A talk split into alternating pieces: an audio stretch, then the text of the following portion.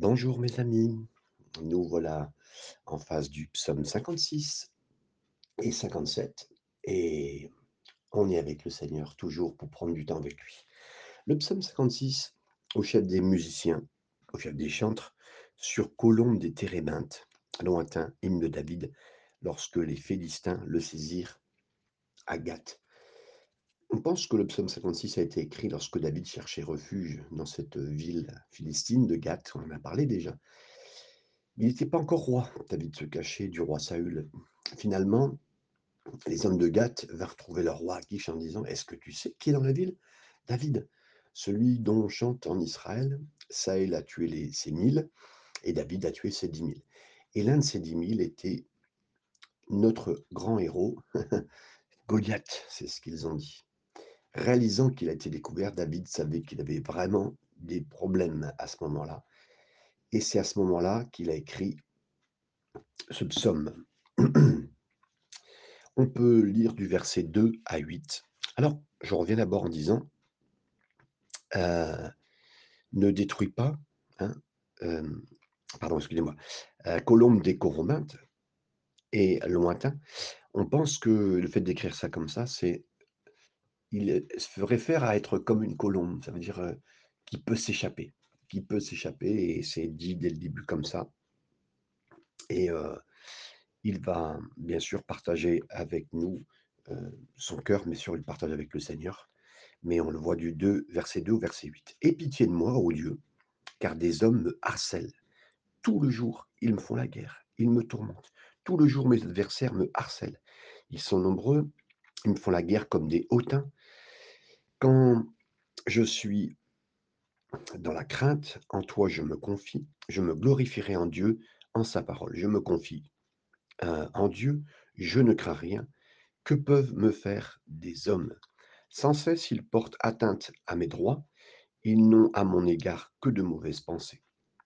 Ils complotent, ils épient, ils observent mes traces, parce qu'ils en veulent à ma vie. C'est par l'iniquité qu'ils espèrent échapper dans ta colère, ô Dieu, précipite les peuples. Ici, David déclare, Seigneur, tu sais par quoi je passe en ce moment. Tu sais, toutes ces personnes qui me veulent du mal. Alors lui, ça fait beaucoup. Entre Saül qui lui euh, part euh, contre lui pour le, suivre et le, le, détruire, il n'a rien demandé. Et euh, bien sûr que là, il fait le mauvais choix. il va dans la ville adverse en pensant qu'il peut se cacher là, mais bon, ben, il retrouve ben, de nouvelles personnes qui le harcèlent, qui lui font mal, qui avec des paroles, puis qui veulent le faire vraiment. Euh, ouais, c'était lui. Lui, il fait croire qu'il est fou. Vous connaissez l'histoire. Seigneur, tu sais ce que je traverse. Vraiment, aie pitié de moi. Et nous aussi, on peut dire ça. Seigneur, tu connais mes, mes pas, mais tu connais aussi mes errances. Euh, parfois, on manque aussi la cible, comme David. On s'égare et nous nous retrouvons en plein milieu d'un territoire euh, ennemi, celui du monde. On, s'est caché là en pensant que c'était là, puis on est coincé à Gath. C'est exactement ce qu'il a vécu. Verset 9. Tu comptes les pas de ma vie errante, recueille mes larmes dans ton outre. Ne sont-elles pas inscrites dans ton livre Ici, euh, bien sûr que ce passage nous redit, comme il est dit ici, Seigneur, tu enregistres les choses pour lesquelles je pleure, les choses auxquelles je fais face, les choses sur lesquelles je, travaille, je vis, Seigneur. Et on retrouve un peu ce passage dans, que je vais vous lire dans Malachie, au chapitre 3. Je suis en train bien sûr trouver et au verset 16. Alors ceux qui craignent l'Éternel se parlèrent l'un à l'autre. L'Éternel fut attentif et il écouta, et un livre de souvenirs fut écrit devant eux pour ceux qui craignent l'Éternel et qui honorent son nom. Euh, un livre de souvenirs, souvenirs de ce qu'on a vécu. Hein. Euh, et le mot hébreu ici, euh, que nous, que nous avons lu, pas spécialement dans Malachie, mais dans l'ensemble de, des souvenirs, C'est le Seigneur, heu, prête attention, hein, tu comptes les pas de ma vie errante, tu recueilles mes larmes et c'est inscrit dans ton livre, tu donc on a l'impression, c'est le mot hébreu qui qui qui fait, vous savez, quand un chien écoute, qui dresse les oreilles lorsqu'il entend l'appel de son maître. Et aussi, selon ce qu'on vient de lire dans Malachie, les oreilles de notre Père se dressent lorsqu'il entend ses enfants parler de lui et qu'il écrit dans un livre de souvenirs tout ce que ses enfants vivent. Vous savez, ça signifie que lorsque vous parlez avec quelqu'un du Seigneur, le Seigneur écoute. Il écrit et il le garde dans quelque part dans un dossier, qui on est en quelque sorte. Et David est un endroit où il ne devrait probablement pas être, pourtant son cœur est toujours tourné vers son Père et son Dieu. Mais le Seigneur le sait, le connaît. Et je suis convaincu que lorsque nous serons au ciel, on sera époustouflé par l'amour que notre Père nous a porté. Même lorsqu'on était à Gath, même lorsqu'on était dans un mauvais endroit. Ici, nous sentons que David a compris qu'il ne peut pas y avoir de triomphe sans difficulté dans sa vie. Et un problème ne vous laisse jamais au même endroit où il vous a trouvé. Cela vous rendra soit amer, le problème que vous vivez, soit meilleur. Et Jérémie a prêché pendant des années, mais pas une seule personne n'a répondu à son appel, à la prédication. En fait, ils ont même menacé sa vie, ils l'ont jeté en prison, ils l'ont ils l'ont qualifié de faux prophète, ils ont voulu le tuer. Avec sa frustration, Jérémie s'est plaint au Seigneur.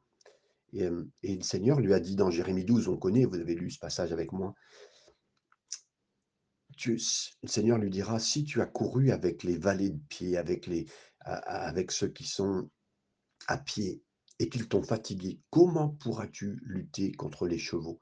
Et si dans le pays de paix où tu te confies, ils t'ont fatigué, comment feras-tu dans le gonflement du Jourdain?»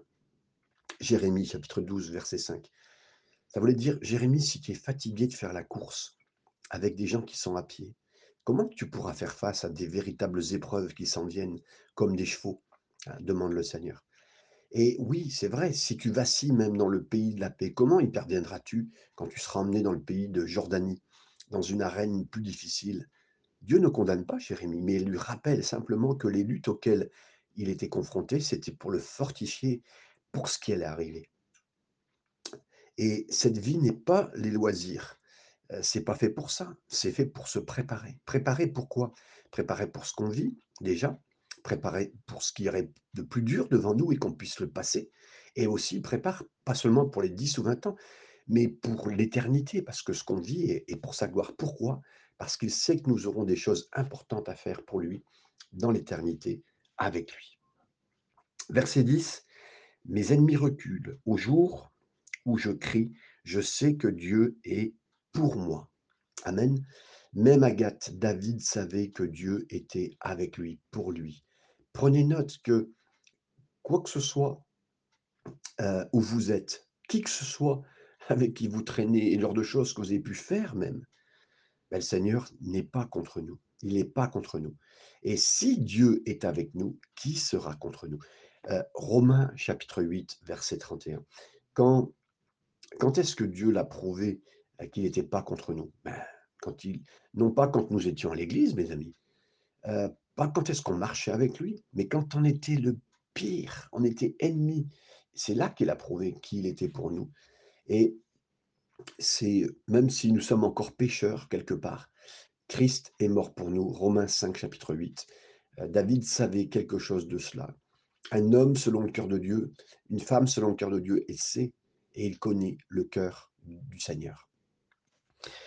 Du verset 11 à 14, les derniers versets, je me glorifierai en Dieu, en sa parole, je me glorifierai en l'Éternel, en sa parole, je me confie en Dieu, je ne crains rien, que peuvent me faire des hommes? Ô Dieu, je dois accomplir les vœux que je t'ai faits, je t'offrirai des actions de grâce, car tu as délivré mon âme de la mort, tu as garanti mes pieds de la chute, afin que je marche devant Dieu à la lumière des vivants. Là, ici, il dira, mon Dieu, Dieu, j'ai prié, il a prié, hein, tu m'as déjà sauvé de la mort. Par conséquent, je sais que tu me sauveras de cet endroit dans quelques moments, dans quelques instants, dans quelques heures. On peut dire la même chose, car Dieu nous a délivrés de la mort éternelle déjà, mes amis, et c'est déjà beaucoup si vous prenez conscience. Par conséquent, je sais qu'il va m'accompagner et qu'il va faire ce qui est le mieux pour moi, mes amis. Et ce qui est le mieux pour moi n'est pas le mieux pour ce que je pense, moi, dans ma tête. Lui qui n'a pas épargné son propre fils, la Bible dit, mais qui l'a livré pour nous tous. Comment ne nous donnera-t-il pas aussi toute chose avec lui, comme il est dit dans Romains chapitre 8, verset 32 Si Dieu n'a pas épargné son fils pour me sauver de la mort éternelle, alors vous devez savoir qu'il va donner tout ce dont j'ai besoin actuellement. Et Dieu n'est pas en colère ou euh, fou contre vous, mes amis. Euh, il ne vous en veut pas. Il est pour vous, il l'a prouvé à la croix du calvaire. Par conséquent, ayez confiance. Ayez confiance que celui qui a commencé une bonne œuvre en vous sera fidèle pour l'achever. Et même dans la ville philistine de Gath où vous êtes passé, et relisez ce qui est écrit dans Philippiens chapitre 1er, verset 6, si vous en avez encore besoin. Le chapitre 57, au chef des chantres, ne détruit pas. Hymne David, lorsqu'il se réfugia dans la caverne poursuivi par Saül. Alors, plusieurs psaumes qui vont être devant nous, les psaumes suivants, vont justement faire appel à ce moment d'histoire, là aussi où le roi Saül court pour, tuer David. Alors, ça peut être la, grotte d'Adulam, comme ça peut être la grotte d'Engedi, ces deux grottes dans lesquelles il est rentré. Alors, mes amis, c'est des moments difficiles parce que vous dites, ben, David est passé par des grottes euh, dans lesquelles il s'est caché. Et là, euh, il s'est retrouvé dans cet endroit difficile, à courir d'une grotte à l'autre. c'est difficile. C'est le seul endroit, c'est sombre. On en a parlé la fois dernière aussi. C'est comment faire pour être là. Le psaume 57, ça traite de la miséricorde, la miséricorde de Dieu en général. En train de se cacher du roi Saül, il a campé dans une grotte à Engedi, près de la mer morte ou à Dulam. Et lorsque Saül pénétra dans la même grotte, ne sachant pas que David s'y trouvait, les hommes de David ont dit C'est ton opportunité d'éliminer Saül maintenant, parce que Dieu l'a dit que tu prendrais sa place. Ils ont dit à David Mais David n'a pas fait ça. Au lieu de cela, il a simplement coupé un bout du morceau du tissu de la tunique de roi de Saül. Sûrement l'ourlet du vêtement, parce que ça parlait, vous savez, l'ourlet du vêtement, ça parlait un petit peu de la position de la personne. Ça parlait du pédigré de la personne. Et vous voyez, à l'époque de la Bible, les nœuds euh, qui étaient attachés aux ourlets du vêtement, euh, de telle ou telle manière, signifiaient la famille, la tribu, la position d'un homme. Ainsi, en coupant le vêtement de Saül et sa position, David, en un sens, coupait la position de Saül. Plus tard, nous dit-il, le cœur de David a, tapé fort. C'est-à-dire qu'il était presque touché par rapport à ce qu'il faisait. Hein. car il savait qu'il ne devait pas toucher à loin de l'Éternel. Celui qui est loin de l'Éternel, même dans une mauvaise position, on ne touche pas à lui, comme il est dit dans 1 Samuel chapitre 24, versets 5 à 6. Peut-être que quelqu'un vous poursuit vous aussi. Il lance des pics, mais pas des petits pics, hein, des lances dans votre direction. Il essaye de vous anéantir, essaye de vous traiter injustement ou cruellement. Hmm. Voici ce, que, ce dont vous devez vous souvenir. Cette personne est ointe par le Seigneur pour accomplir ses desseins à elle, mais aussi ses desseins dans votre vie aussi. Pour faire vous, pour faire de vous l'homme ou la femme que le Seigneur désire que vous soyez afin que vous puissiez aussi gouverner avec lui, beaucoup plus efficacement avec le Seigneur. Donc si je riposte, et si je lance des, lances, si je, fais cela, alors je passe à côté de l'essentiel, je manque ce que Dieu fait dans ma vie. Et le Seigneur sait. Donc il enlèvera le roi Saül en temps voulu, mais en attendant, toute personne ou toute situation donnée dans notre vie, dans votre vie, tout ce qui se passe là, peut être l'instrument même que Dieu utilise pour faire de vous une meilleure personne.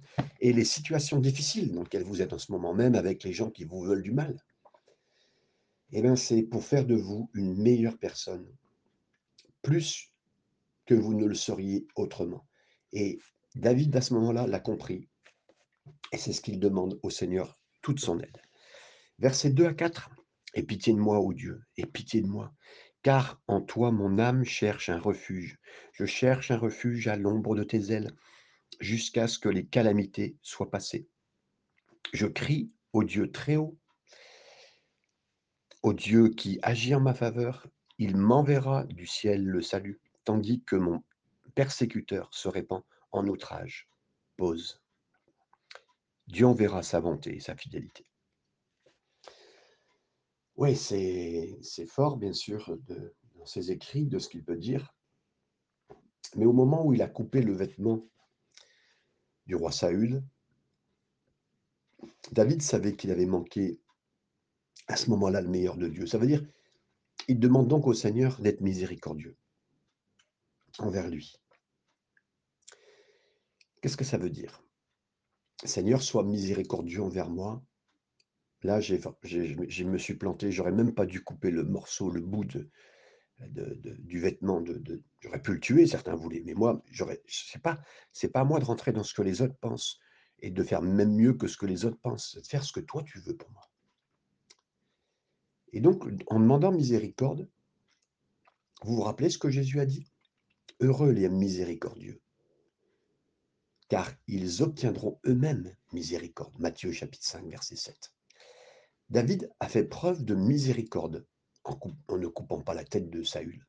Ainsi, il pouvait demander qu'on lui fasse miséricorde à cet instant. Dans Luc 6, Jésus parle de l'importance de la miséricorde. Il a dit, et pour ceux justement, c'est tellement différent des légalistes, qui eux faisaient pas miséricorde, mais voulaient que les gens appliquent les lois qu'eux-mêmes appliquaient, parce qu'ils voulaient faire entrer dans leur délire d'essayer de faire la loi.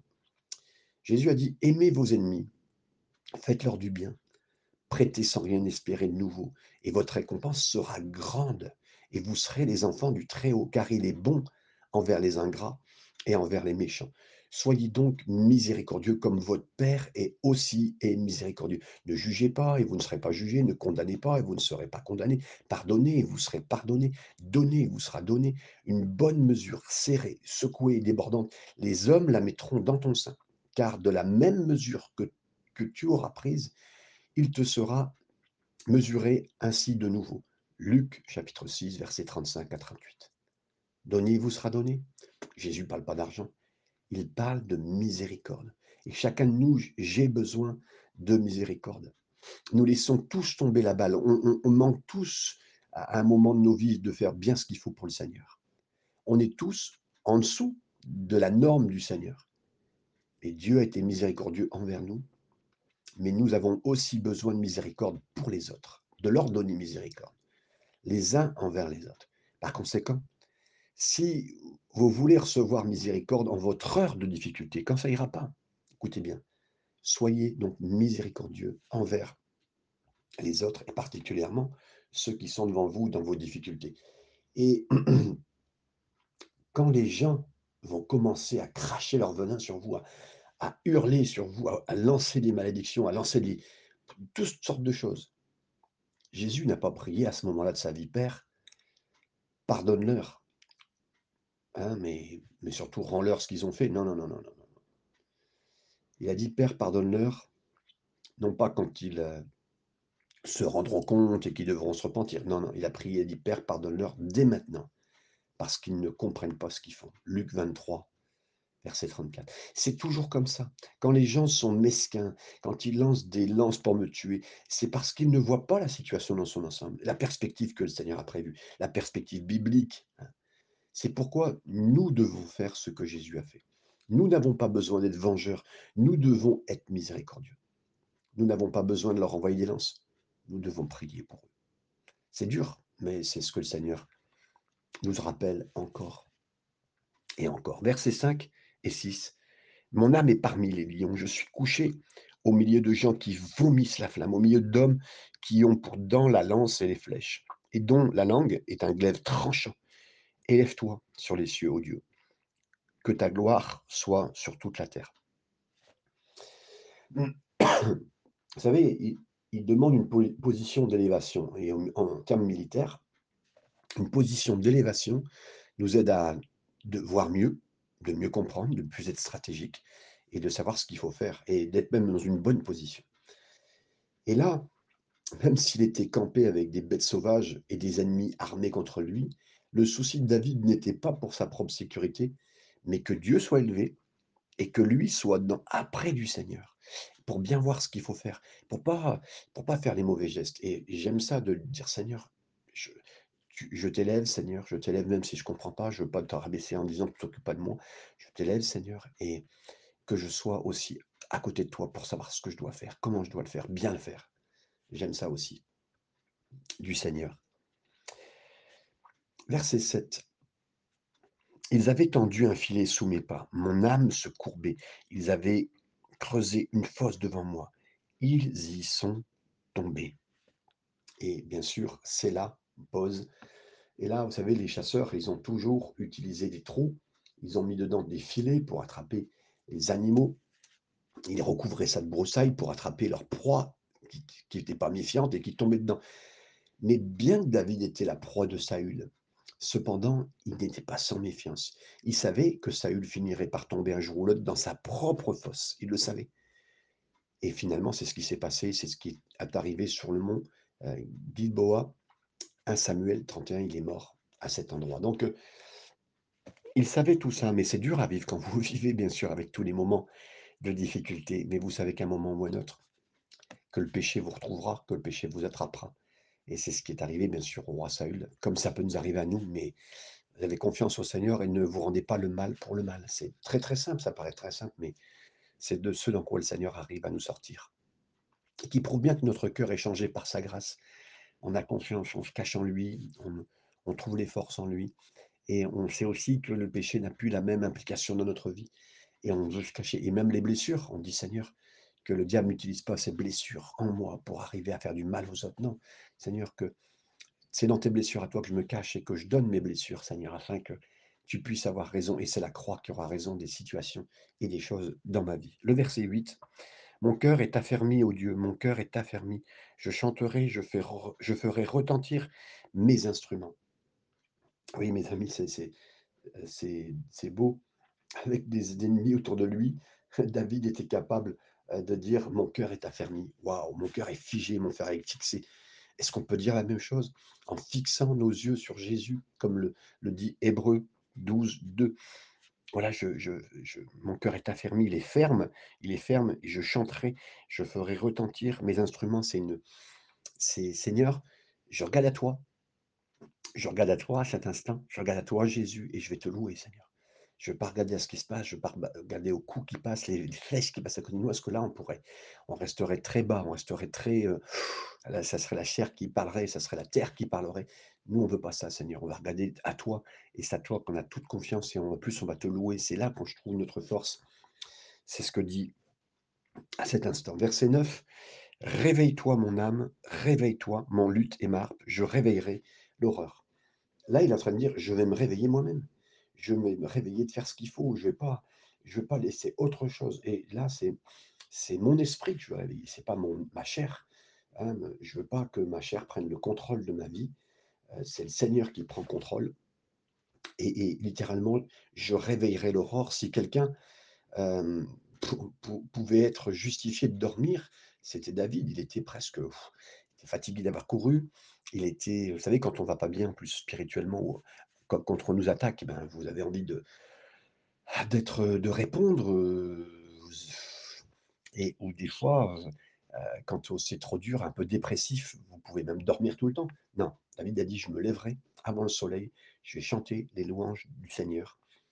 Voilà, voilà ce que je vais faire. Mon âme va, je vais réveiller l'aurore et je vais louer le Seigneur tant que je pourrai. Le verset 10. Je te louerai parmi les peuples, Seigneur je te chanterai parmi les nations. à cet instant, il aurait pu, à ce moment où il était poursuivi par Saül, jour après jour, semaine après semaine et mois après mois, c'était compliqué. David a dit néanmoins, mon cœur se fixe sur toi, je fixe mes regards sur toi. Quand les choses sont sombres, quand ils se sentent dans une grotte de désespoir, dans une grotte où c'est l'abattement, la dépression, de difficulté, de dire mais pourquoi Seigneur?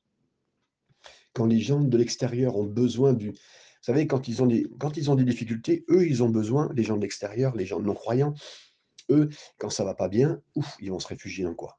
Dans une soirée de folie où ils vont s'éclater, dans une dose de de shit, de drogue forte, hein, qu'importe, dans une boisson?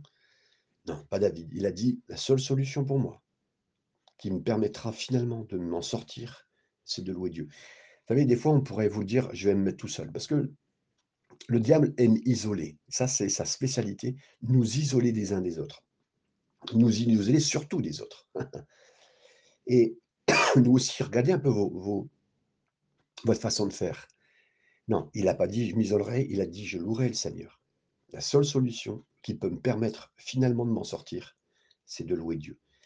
Est-ce que vous n'avez pas découvert maintes et maintes fois que lorsque tout est sombre un peu pour vous, ou fortement sombre, lorsque vous commencez à louer le Seigneur, que vous commencez à l'adorer, l'atmosphère change radicalement, c'est sûr. Et si vous ne l'avez pas découvert, vous continuerez à le découvrir parce que le Seigneur est bon et il exerce vos mains au combat. Et David avait découvert la même chose, car rien ne pouvait ébranler, écoutez bien, rien ne pouvait ébranler sa détermination à louer le Seigneur, à chercher le Seigneur. Et si vous dites dans votre cœur, maintenant je veux cette vie avec le Seigneur, où je vais le chercher, où je vais le louer, où je vais l'adorer, même si je me sens attaqué, même si je me sens brutalisé, même si je me sens violenté, et même plus, des mots plus graves même encore qui vous arrivent, dans tout ce qui vous arrive, mais vous dites, je suis déterminé à vivre avec le Seigneur, à louer le Seigneur en toutes circonstances pour trouver sa force, pas louer pour louer, hein, comprends bien, des fois, euh, il y a, il y a 30-40 ans, on vous disait, euh, loue le Seigneur, loue le Seigneur, loue le Seigneur. Ben, ça voulait dire quoi? Parce que c'est vrai que c'était une belle injonction, mais non, c'est parce qu'une chose, c'était une détermination à avoir confiance en Dieu, avoir confiance en Dieu un peu comme Moïse l'a eu avant la mer Rouge, et d'avoir confiance que Dieu ferait quelque chose. Confiance en Dieu, comme Paul et Silas au fond de la prison, de dire Seigneur, j'ai confiance en toi. Ne sait pas pourquoi on est là, Seigneur. Enfin, on sait, les gens ne nous aiment pas. Ils ne t'aiment pas toi, c'est même pas nous qu'ils n'aiment pas, c'est toi qu'ils n'aiment pas au travers de nous. Et ce qu'on loue et qu'on aime ton nom. Et eux, ils ont dit Seigneur, tu as voulu qu'on soit dans cette prison, allez. Nous, on ne va pas continuer de changer notre plan, tu as toujours loué, on te louera toujours, dans toute situation. Tu n'es pas le Dieu de la bonne situation, tu es le Dieu aussi dans la mauvaise situation. Et là, ils sont mis à louer le Seigneur. Et qu'est-ce qui s'est passé? Le Seigneur a ouvert la porte des prisons. Le rythme qu'il y avait au ciel était tellement fort que le Seigneur tapait du pied euh, pour euh, les accompagner dans la louange et a tapé du pied dans la prison. Et les murs ont été ébranlés, les portes aussi. Et tout le monde l'a vu. Les amis, rien ne pourra ébranler ta détermination à louer le Seigneur, comme il est dit dans le psaume 57, versets 11 et 12. Car ta miséricorde est grande jusqu'aux cieux, c'est ce qui est dit ici. Et élève-toi sur les cieux, ô Dieu, que ta gloire soit sur toute la terre. C'était euh, le point particulier qu'il voulait dire à cet instant.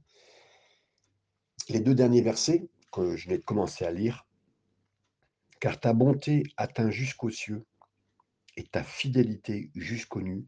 Élève-toi sur les cieux, ô Dieu, que ta gloire soit sur toute la terre. Quelquefois, les gens euh, prient et ils disent Je sais que je ne suis pas censé être amer contre cette personne, Seigneur, ou en colère contre lui, mais, je ne peux pas m'en empêcher. Et là, même cette question que- comment je peux faire, Seigneur? Je suggère deux clés simples, toujours utilisées dans la parole de Dieu. Jésus même nous a dit Priez pour vos ennemis. C'est quoi la personne qui te dérange? C'est cette personne-là? Seigneur Jésus a dit, je te mets au défi, prie pour elle. Et là, on commence à prier, Seigneur, bénis-le, euh, guide, ses pas, attire-le vers toi, fais des, fais des miracles dans sa vie.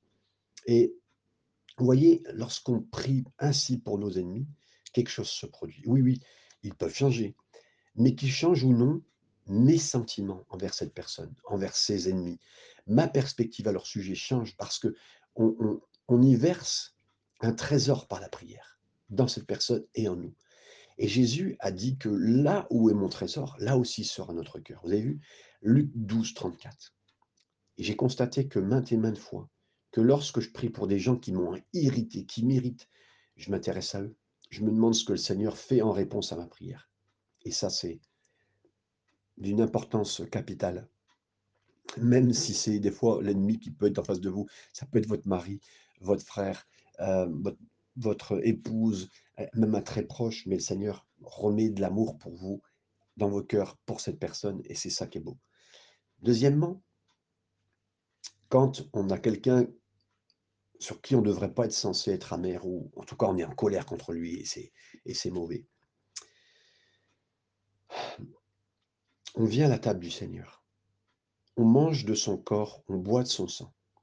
Entre guillemets, hein, parce que le Seigneur a donné du pain et du vin, c'est pas vraiment, heu, comme disent les catholiques, la transsubstantiation, que le pain devient vraiment son corps et le vin devient son sang. Non, c'est vraiment une image pour nous aider.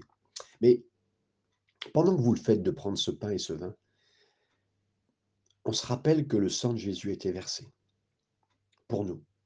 On se rappelle que son corps a été, heu, mais, heu, écrasé plusieurs fois. Non seulement pour pour moi, mais aussi pour la personne qui me dérange et qui me fait du mal en ce moment. Et là, Jésus est passionnant est passionné, pardon, amoureux de la personne qui vous fait mal. Il a payé complètement, entièrement pour moi, pour vous, mais aussi pour leurs péchés, tout comme il l'a fait pour moi. Qu'est-ce que David a finalement ressenti pour Saül? Ben, même quand Saül est mort, l'homme selon le cœur de Dieu a pleuré, mes amis. Samuel chapitre 1er, verset 11 et 12. Et je mets ça sur votre cœur parce que ça a été la prière de David à cet instant et avec toutes les implications qu'il a eu dans sa vie. Que le Seigneur nous garde, vous bénisse. Euh, Retrouvez-moi sur Spotify si vous avez besoin de retrouver euh, un autre passage que vous avez besoin de, sur lequel vous pouvez faire du bien. Et aussi encourager quelqu'un à travers de ce, de ce message en le partageant avec quelqu'un qui aurait besoin d'entendre ces chapitres. Au nom du Seigneur Jésus. Amen.